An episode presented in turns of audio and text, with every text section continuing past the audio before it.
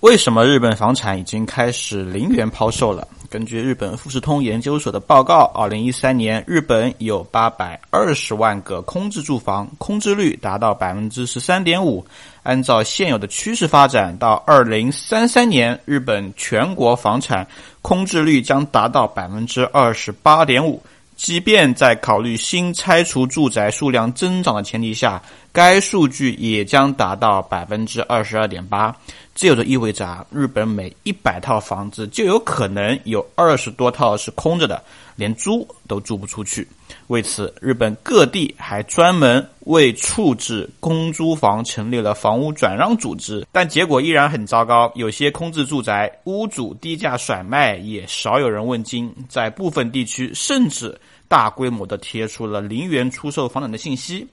那么，按照一般人的思维来想啊，房子即使不值钱，那放在那边就好了嘛，没必要免费送人。那为什么是让日本人如此嫌弃自己的房子，甘愿免费送人呢？其实我们可以具体的去看一看那些零元出售房子到底在什么位置啊？其中大部分是乡镇地区的老旧独栋房屋，有的呢是上一辈留下来的财产，而根据日本法律规定。任何人如果想拥有父辈的遗产，都必须要缴纳高额的遗产税和资产税。不仅如此，还必须得自行承担负责翻修费用和拆除费用。换句话来说，房子是资产，但是当资产的实际价值不足以抵消成本的时候，资产就变成了负债。另外，日本的老龄化也特别严重，人口凋零、老龄化导致了日本空置房产越来越多。而年轻人呢，为了养活老人，也降低了自己的生活欲望，更别说对住房的需求了。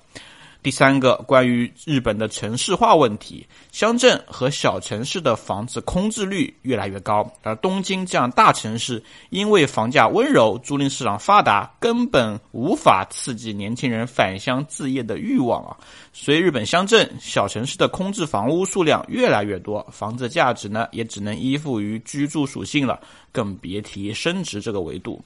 最后一个关于贫富系数差的问题，九十年代日本房产泡沫破灭以后啊，大部分的中产一夜回到解放前，所有人的生活水平啊被拉低了一个层次。